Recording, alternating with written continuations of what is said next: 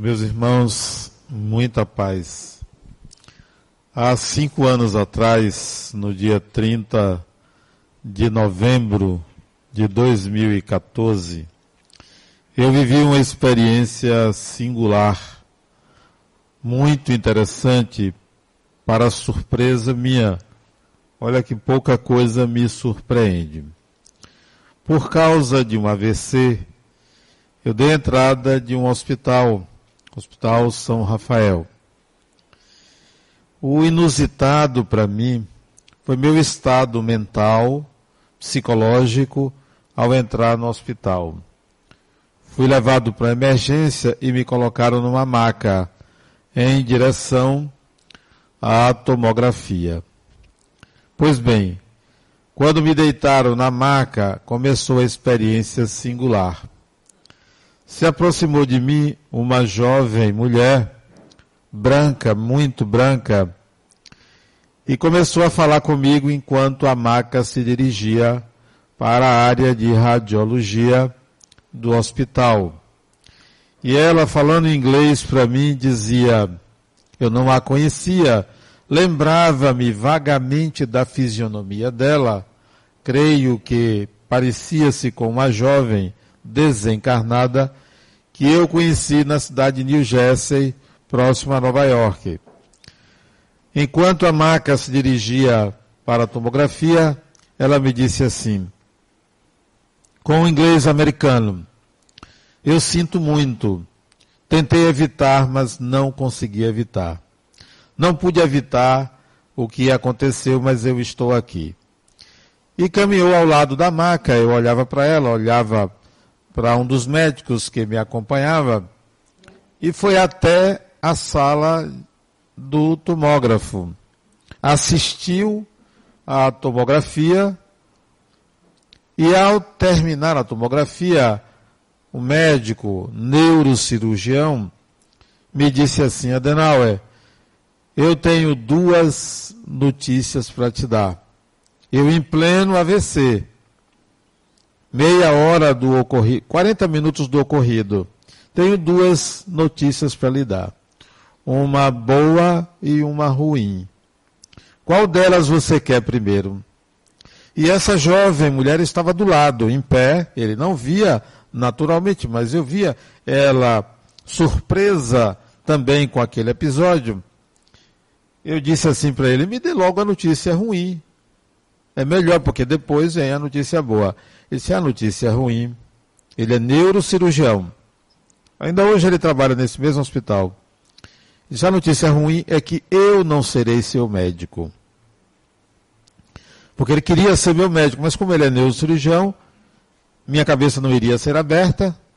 Então ele disse, a notícia ruim é que eu não serei o seu médico. E a boa é que em cinco dias você sai daqui. Você teve AVC hemorrágico, de 2,5 centímetros e meio por 1,9 centímetros, daqui a cinco dias você sai. Quando ele disse isso, ela desapareceu.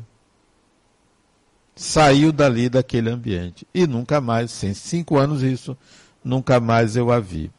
Lembrei-me dela hoje, de tarde, porque eu estava fazendo exercícios na academia e me lembrei dela porque me lembrei de toda a fisioterapia que eu tinha feito há cinco anos atrás. O que, que esse episódio tem a ver com o século XXI?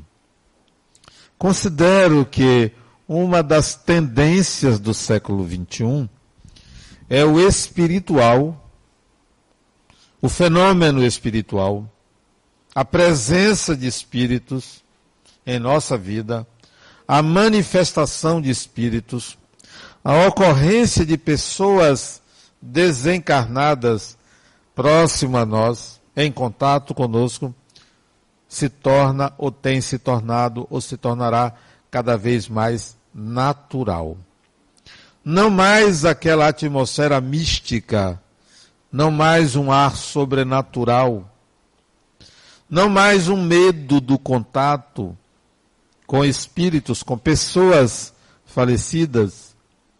Estamos assistindo uma verdadeira invasão doutrinária sem ser em nome do Espiritismo, graças à mídia, ao cinema, à televisão, à internet, da presença dos espíritos em nossa vida, através de filmes, novelas e toda forma de divulgação do fenômeno mediúnico, do fenômeno espiritual.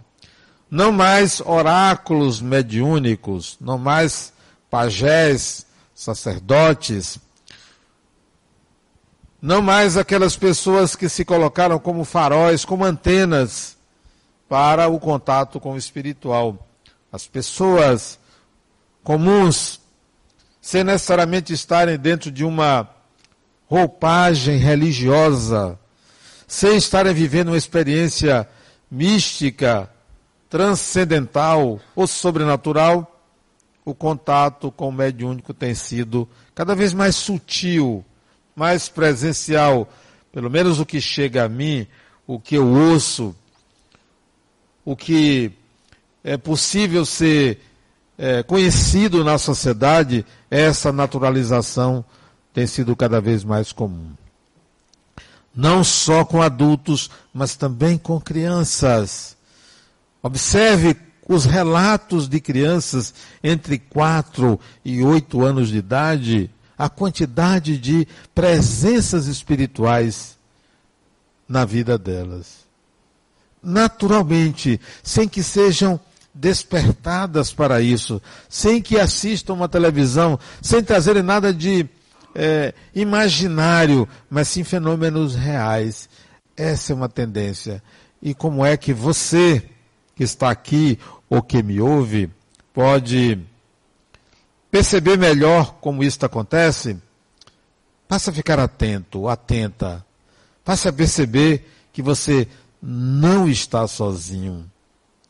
Passe a perceber que algumas, algumas ideias que você tem, algumas lembranças que você tem, são, na verdade, diálogos.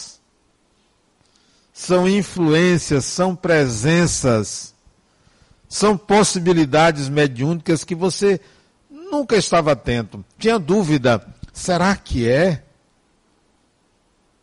Quando você sente uma saudade muito grande de um ente querido que já faleceu, muito provavelmente, de dez vezes que isso acontece, vinte vezes é a presença daquele espírito ali na sua vida. E você acha que não é só uma saudade. Antigamente os médiuns tinham arrepios, fungavam mudavam a fisionomia, o comportamento, o corpo. Não precisa nada disso. O fenômeno é psíquico. A comunicação de um espírito é mente a mente. As sensações físicas são condicionamentos. Em alguns casos, os espíritos de fato provocam sensações, dores. Não é o caso quando se dá entre amigos desencarnado e encarnado. Não vai provocar nenhuma dor, não vai fazer você gritar, não vai fazer você ter medo. Se você arrepiar, é arrepiar ou arrupiar? Eu nem sei. Acho que é arrepiar, né? Se você arrepiar, é frio, não é espírito, é condicionamento. Então, comece a perceber melhor. Entre em sintonia. Você não vai perder a consciência. Não perde a consciência. Os médios inconscientes cada vez são mais raros. Ah, eu não sabia. O que, o que, que eu disse? Não, não invente. Você sabe o que você falou. Porque o Espírito não tira você do domínio, do controle da sua consciência entrar em contato com o espiritual, não precisa você perder a consciência. Em perfeita consciência de si, você entra em contato, porque a mediunidade é uma faculdade perispiritual, é psicológica, é psíquica. Não vai tirar você da consciência Não vai precisar você dormir para ter contato com espíritos. É natural. Então, esta é uma das tendências deste século. É a naturalização da mediunidade. Sem bandeira. Olha o que aconteceu no protestantismo do final do século passado, de lá para cá. O movimento protestante sempre foi um movimento religioso, bíblico, doutrinário, onde o fiel, o adepto, estudava, passava a estudar a Bíblia, a se apoiar nos ensinamentos do Evangelho, nos ensinamentos da Bíblia para a sua vida cotidiana. Isto era o movimento protestante. Porém, da segunda metade do século passado para cá, o pentecostalismo passou a ter vez, passou a acontecer dentro do movimento protestante. Que é que nós assistimos? A mediunidade entrou. Não existia século, uh, dezenas de anos atrás, sessões de descarrego, que são sessões mediúnicas. Não existia isso. É a mediunidade. Entrou, não pediu licença.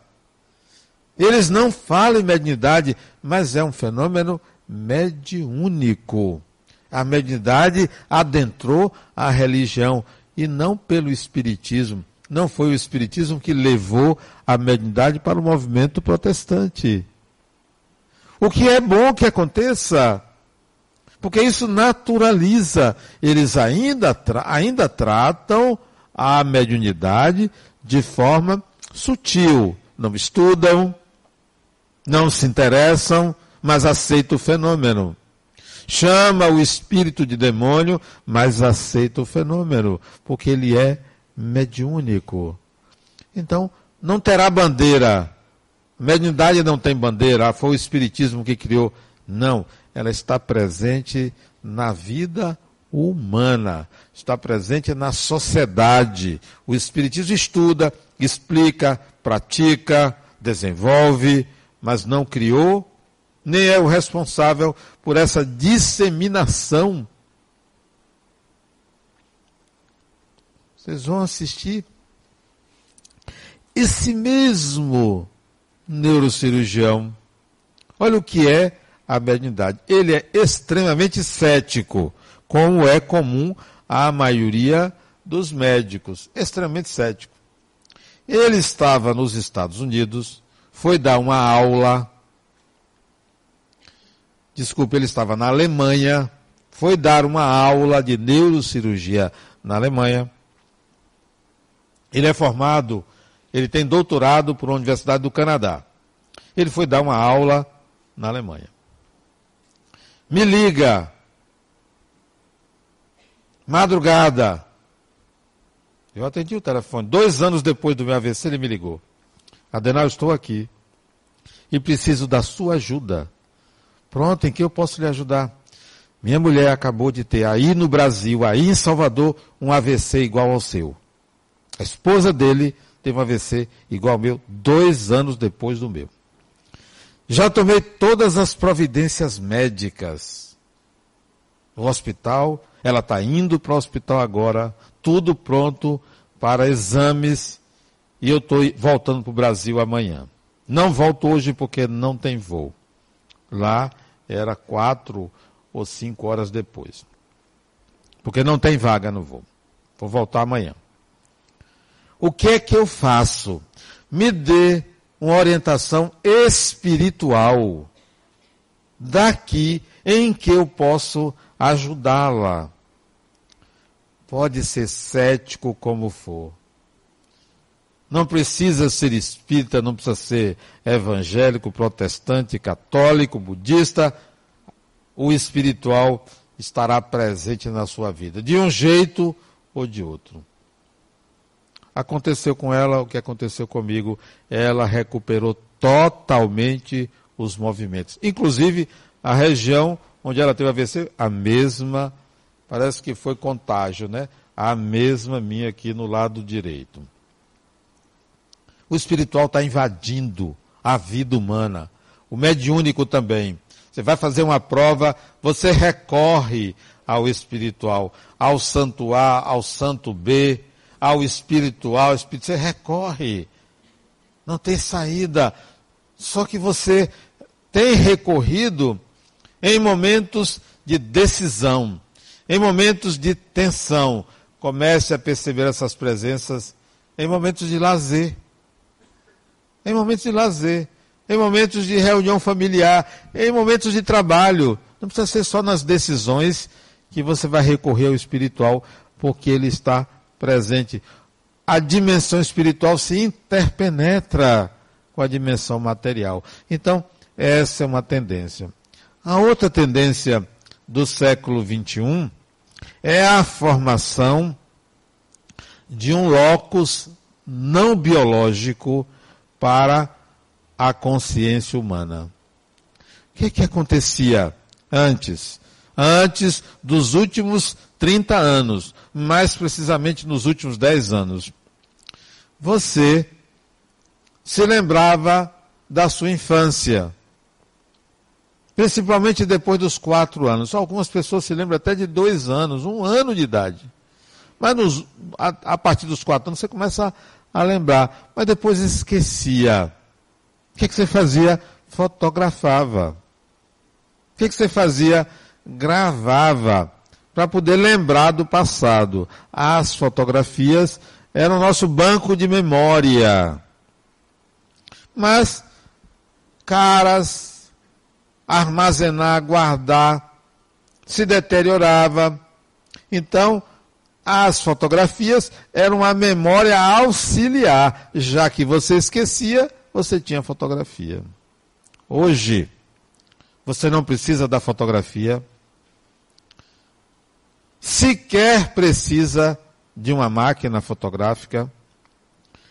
Você só precisa de um aparelho onde você pode ter a memória da humanidade. Basta que você acesse uma nuvem. Basta que você acesse a internet.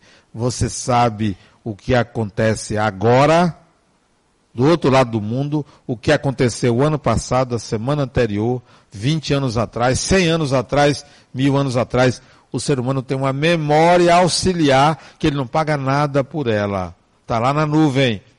Você tem uma dúvida, você acessa aquela memória auxiliar. É um locus de memória não biológico. Não está no cérebro, não está na sua mente, mas você tem acesso imediato. Eu atendi uma mulher há uns anos atrás que ela disse assim: Eu sei toda a sua vida. Eu pesquisei tudo sobre você. Ela me disse coisas de mim que eu não, não me lembrava. Ela sabia, ela pesquisou, ela foi não sei aonde, não sei aonde, disse, você tinha um amigo lá em Campinas quando você estudou o segundo grau. Eu não me lembrava mais desse amigo, só que eu tinha citado num artigo que eu escrevi, esse amigo Secom. Tempo de estudante é, pré-universitário. Ela me trouxe, quer dizer, ela já sabia tudo de mim. Se eu vim aqui, mas eu sei tudo de você. Um controle excessivo sobre o outro, você saber tudo sobre uma pessoa, você nunca sabe tudo sobre a pessoa. Ela disse porque ela era uma pessoa altamente controlável. Só um detalhe, depois que ela terminou a sessão, antes de terminar a sessão, eu digo, olha, eu não quero você com paciente, não. Foi?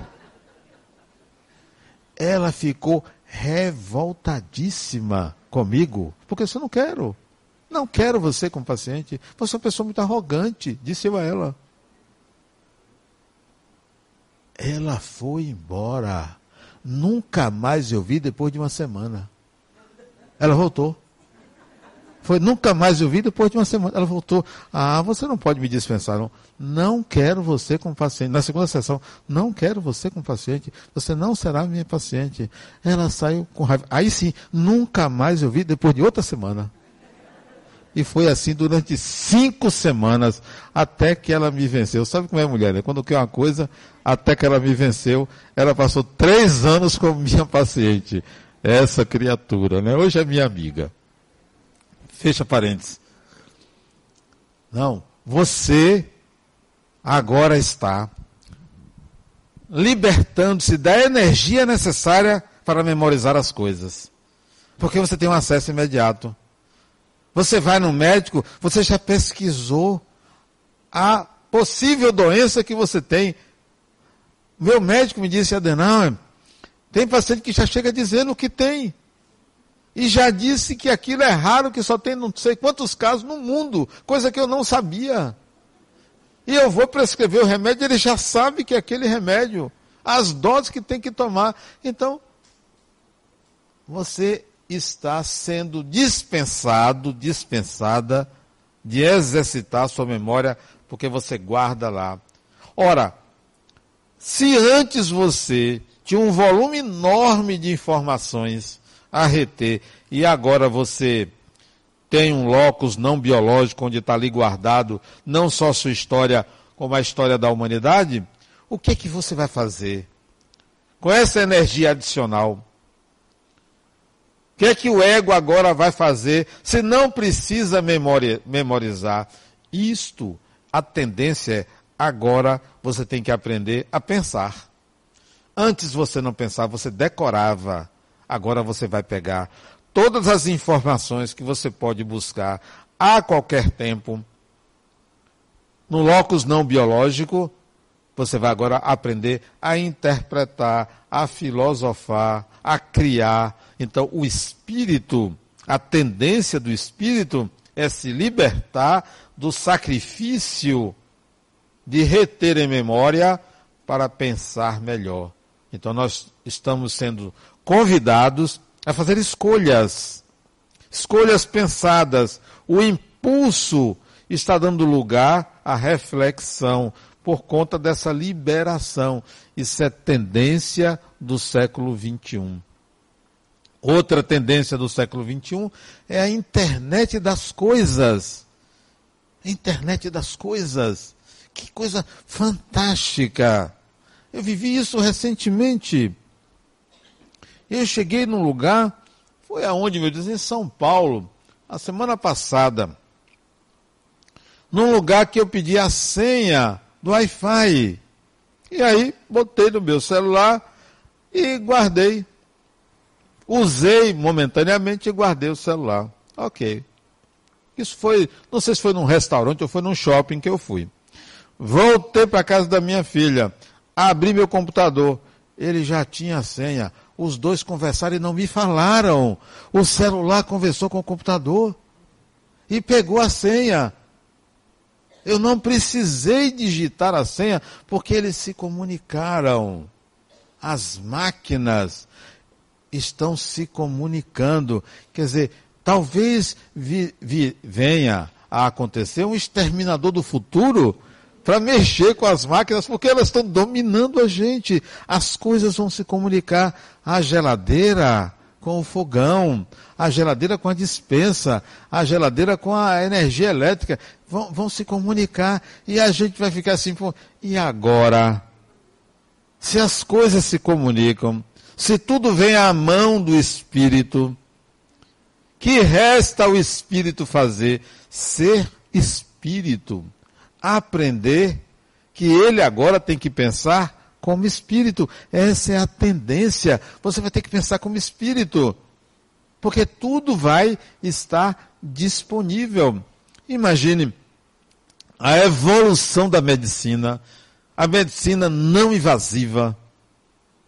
Antes não, tinha que cortar para ver o que tem lá dentro. Hoje o médico não precisa nem tocar no paciente, ele já pede exame, né? Pede exame, você faz o exame, volta, ele olha para o exame e prescreve. Ele já enxerga dentro de você. Futuramente, ele não vai precisar mandar você fazer exame. Ele vai pegar o celular e vai mapear assim você. Você até vai ficar meio constrangido assim, porque ele está lhe vendo por dentro, né? E vai dizer, ah, estou vendo aqui, ó, tem um, tem um nódulozinho aqui, ó, nesse ponto. O celular vai dizer isso. Eu não tô, eu não estou falando de futurismo, não. É uma coisa próxima. Próxima. Então, o que, que resta ao espírito? A tendência é o espírito ter uma vida espiritual, mesmo encarnado. sem precisar de qualquer doutrinação, sem precisar de ir a uma igreja ou a um centro espírita para aprender, porque a internet, a tecnologia, a inovação, a vida material está se tornando cada vez mais fácil ao espírito, cada vez mais fácil. Então, alguns vão aproveitar essa onda, preguiçosos que são, continuarão preguiçosos. Outros irão aproveitar para dar saltos qualitativos na vida.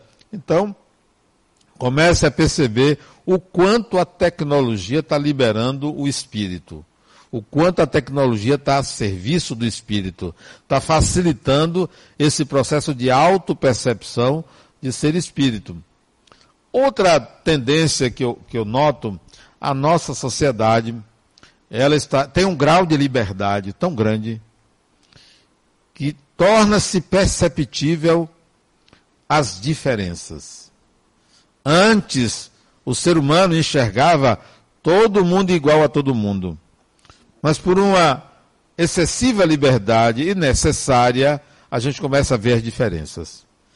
Como a diversidade ganhou respeito na sociedade. Embora existam exceções, mas nós estamos assistindo uma era de respeito à diversidade. O ser humano não pode mais ser enquadrado. Você é igual a você. Não, você é diferente de você. Vou tratar da mesma maneira mas são, somos diferentes. A diversidade é a regra. O respeito à dignidade humana é a regra. O respeito à identidade sexual de uma pessoa é a regra. Então, cada vez mais estamos evoluindo no campo do respeito ao outro, de não enquadramento do outro a uma norma, a uma lei, a algo que está escrito dizendo quem você é, o que você é e o que você deve querer ser não, o ser humano está aprendendo a ter direito a ser quem ele é. E isso é uma tendência irreversível. Não estou me referindo a qualquer movimento exclusivo, político, social. Eu estou falando do espírito. O espírito está tendo esse direito de se manifestar, está tendo essa dignidade. Isso é uma adaptação, isso é um processo, não é uma mágica. Ainda há muitas repressões, mas a tendência é o espírito ser respeitado no seu direito de se manifestar como ele quer. Tendência, outra tendência ao feminino. Já não há mais lugar para o machismo. O machismo é criticado.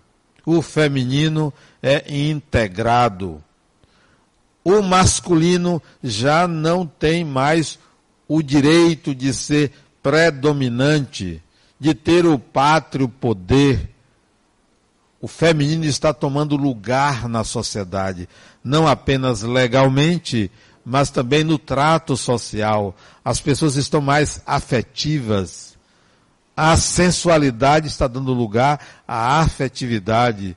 O domínio masculino está dando lugar a uma natural aceitação da criatividade feminina na sociedade. Então, o feminino está tomando o seu lugar. E não me refiro a movimentos feministas, estou me referindo a uma condição da sociedade, uma condição genérica de integração do feminino, de respeito ao feminino, em que pese existirem exceções, em que pese as mulheres serem hoje ainda perseguidas, maltratadas, ainda há muito feminicídio na sociedade. Mas não estou me referindo a isso, mas sim ao feminino como uma predominância no trato social. Uma outra tendência na nossa sociedade, que hoje é, é, é lugar comum, é, é, mais do que é, retratado na sociedade, é o respeito ao meio ambiente. Uma preocupação mundial a, com o meio ambiente nós descobrimos que nós somos uma aldeia global e nós somos um único planeta. Então esse respeito tem aparecido, em que pese existirem desrespeitos, mas o ser humano já entende que há, que tem que haver uma preocupação ecológica, ao que não se, nós não nos preocupávamos isso há 50, 60 anos atrás. Então há uma tendência à preocupação com o meio ambiente principalmente quanto ao uso do plástico. Nós estamos substituindo plástico não degradável por um plástico biodegradável, né? Ou por um elemento que possa ser é, assimilado pela natureza naturalmente. Então há uma preocupação ecológica. Essa tendência é irreversível, em que pese existirem desrespeitos a, ao meio ambiente. Mas a gente vê uma preocupação. Uma outra tendência do século XXI é, é notarmos que o idoso, a criança, o adolescente, o ser humano passa a ter direitos.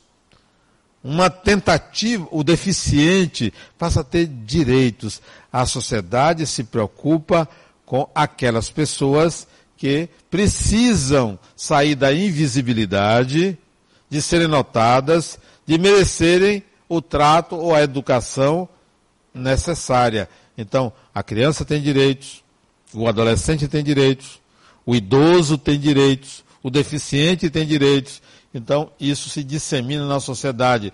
Nós estamos aprendendo a respeitar essas condições do espírito encarnado.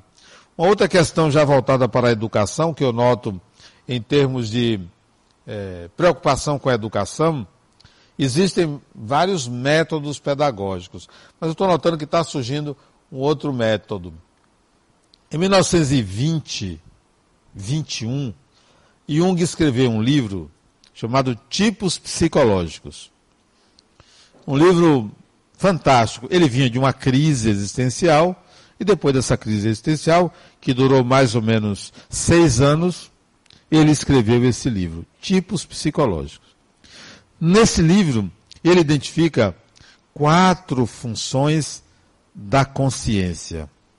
Quatro funções automáticas que nós utilizamos, mas não percebemos que temos essas funções. Disse ele, nós temos cinco sentidos no corpo físico mas temos oito sentidos na consciência. Oito sentidos na nossa mente. Quatro na consciência. Quais são essas quatro funções? Ou tipos psicológicos. A primeira é uma competência nossa de diante da realidade, diante de um ambiente, diante de uma situação, entendê-la, captá-la de um modo instantâneo e quase sensorial. Isto é, a realidade é vista como ela se apresenta, sem nenhum julgamento de valor, sem nenhuma reação à realidade, sem nenhum sentimento em relação à realidade, simplesmente ela é vista automaticamente como ela se apresenta. Isso é uma função psíquica. Isso não depende da pele, não depende do olho, não depende do ouvido, não depende do cheiro, não depende de nenhuma é, função física. É psíquica. A realidade é enquadrada segundo uma função que ele chamou de função sensação, mas não é a sensação corporal, é a sensação psíquica ou a apercepção da realidade. Essa é uma função. Pessoas que têm essa função desenvolvida são pessoas que costumam lidar com a realidade de uma forma muito prática, muito objetiva, muito direta. São pessoas que vê e devolve aquilo que vê da forma como vê. Uma outra função oposta a ela, a esta sensação, uma função psíquica chamada intuição não é a intuição de você ter a inspiração sobre algo. Não é a intuição de uma influência espiritual sobre o seu pensar. A intuição é uma função da nossa mente que pega a realidade instantaneamente, já vê uma consequência, já vê adiante, já vê o futuro daquela situação. Função intuição é uma função teleológica sensação, uma função imediata, intuição, uma função para o futuro daquela situação. Mais duas, uma chamada sentimento, que é uma função de julgamento. Você vê a realidade e você atribui um valor àquela realidade, instantaneamente. Um valor inferior, um valor superior, um valor bom, um valor ruim, um valor assim, um valor assado. Você atribui um valor. É uma função de julgamento chamada sentimento. Isto é, você sente a realidade a partir de um sistema de valores. E a quarta função é a função racional, de causalidade. Você vê a realidade, você julga de onde veio, onde está, para onde vai. Você questiona instantaneamente, inconscientemente, o que é, de que se trata, como começou, o que está acontecendo, o que vem logo adiante. É uma função de causalidade. Essas quatro funções são funções psicológicas, além de outras quatro que no momento não é preciso citar. Ora, na educação, isto tem uma função importantíssima.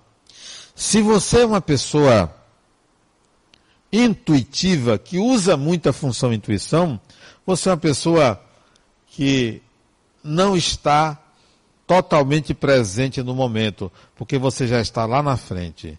Você é uma pessoa que começa e não termina as coisas, porque você já vê a utilidade futura, abandona para começar outra coisa. A educação, se sabe que você é uma pessoa intuitiva, vai ensinar a você de um modo diferente, porque a educação é ensinado como se todo mundo fosse sensação. Isto é, eu ouço exatamente o que eu estou ouvindo, entra e eu tenho que aceitar aquilo. Já o intuitivo, ele não pensa assim. Ele ouve o que está sendo passado numa sala de aula, o que ele está lendo num livro, o que ele está assistindo num filme, mas ele já está lá adiante pensando para que serve aquilo. Qual a utilidade daquilo? Então, ele não retém a experiência do momento, porque ele já foi lá adiante. Se dá mal Geralmente essas pessoas se dão muito bem com artes. O método seria utilizado não seria racional, seria intuitivo, seria artístico. Uma pessoa que pensa muito, que julga muito a realidade a partir do sistema de valores, se uma professora vai ensinar e aumenta um pouco a voz, essa pessoa percebe, julga esse aumento da voz da professora e se sensibiliza com esse aumento de voz. Pode até ficar com raiva da professora e não aprende, porque o sentimento entrou no meio do processo de aprendizagem. Então, se você identificar na criança qual é o tipo psicológico, você pode utilizar um método para cada tipo psicológico, onde a aprendizagem será mais eficiente. Existem escolas que estão aplicando esse tipo de avaliação. Qual é o tipo psicológico da criança? Isto é, eu preciso sentir essa criança, eu preciso perceber em que estágio se encontra esse espírito, que função está usando para que eu possa, então, educar. Então, isso é uma tendência da educação, avaliar o estágio psicológico, o tipo de função da criança para utilizar o método adequado. Além da classificação se a criança é introvertida ou extrovertida. Que não é fácil você discernir quando uma pessoa é extrovertida, quando a pessoa é introvertida. A maioria pensa que o extrovertido é aquela pessoa alegre, expansiva, e que o introvertido é uma pessoa retraída. Isso não é típico tecnicamente do termo introversão, do termo extroversão. Uma pessoa introvertida, que é o meu caso particular, eu sou uma pessoa introvertida, muito embora seja uma pessoa que converse com todo mundo, fale com todo mundo.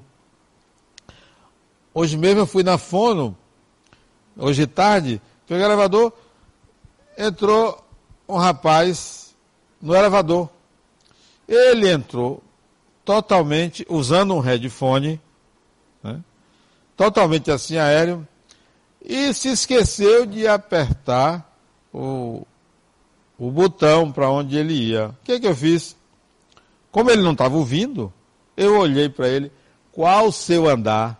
Porque eu fiquei preocupado. Aí ele acordou e ele mesmo apertou o andar, que era diferente do meu. Eu faço isso. Então, introversão não é timidez e retraimento. Introversão significa eu vejo a realidade e eu subjetivo a realidade. Eu me movo pela subjetividade da realidade e não pelo que ela é. Isto é uma pessoa introvertida. Uma pessoa extrovertida é uma pessoa que vê a realidade e se move pela realidade como ela é, sem qualquer subjetividade. É essa a diferença. Não tem a ver nem com retraimento, nem com expansividade. O leigo, o vulgo, o vulgo, o popular, acha que o introvertido é calado e o extrovertido é falante. Não é. Tecnicamente, uma pessoa introvertida, ela se move pelos objetos internos. Uma pessoa extrovertida se move pelos objetos externos. Vou dar um exemplo. Se passar um trio elétrico aí, o extrovertido está sentado na cadeira, começa a se balançar. Ele se move pelo objeto externo. O introvertido, ele pode até se balançar, mas o corpo não mexe porque ele analisa assim: o que está fazendo um trio elétrico aqui? Essa hora. Ele vai pensar assim: será que é uma festa do clube? Ele vai começar a analisar. Ele então pode pensar: não, mas hoje é quinta-feira. Hoje é véspera de feriado, se fosse, ou então hoje é feriado. Aí ele poderia até dançar, mas ele analisou a situação antes de ter uma reação. Isso é típico do introvertido. O extrovertido não. Ele é tomado pelo objeto. Ele se move pelo objeto. Então, o julgamento dele é imediato. O introvertido, ele analisa, ele julga, ele dá uma subjetividade, uma função àquilo, ele reage. Isso é típico da introversão. Então, a educação está analisando se a criança está numa fase introvertida ou numa fase extrovertida, porque são fases. Você pode estar simultaneamente na introversão e na extroversão. Você pode estar predominantemente na introversão, predominantemente na extroversão. Então, a tendência da educação é tipificar as funções psíquicas humanas e, a partir daí, educar. Bom, mas você não vai ver na escola pública, porque ali você entra de qualquer jeito e tem que sair de qualquer jeito. Em algumas escolas particulares você vê essa, essa mudança. Escolas mais caras você vê essa mudança, que se especializam no ensino. Não é a mesma coisa que na universidade, que entra todo mundo de qualquer jeito, não há nenhuma preocupação em quem é a pessoa que está entrando. Eu tenho um genro que ele aplicou para duas universidades americanas, Harvard e Yale, duas universidades que têm o direito. Todo, quando ele aplicou, todas as duas perguntaram que trabalhos voluntários ele fazia no Brasil para ter direito a acesso na universidade. Quer dizer, a universidade quer saber quem é você, não o que você sabe. Quem é você? Quais são as suas qualidades?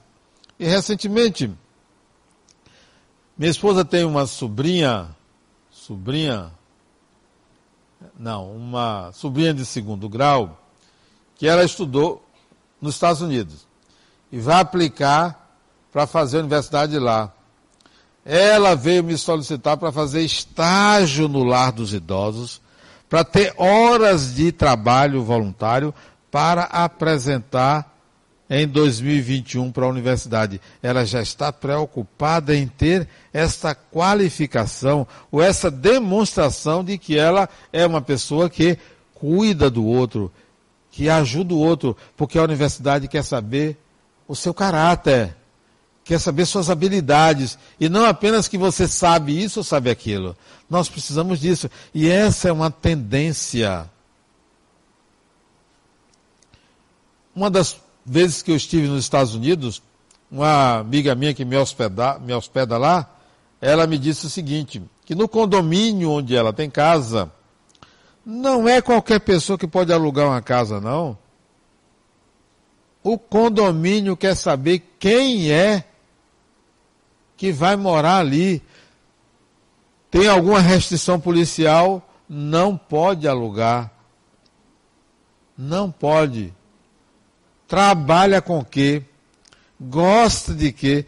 E é um condomínio de classe média, não é um condomínio de classe alta, não, classe média. Quer saber quem é a pessoa? Aqui não tem isso.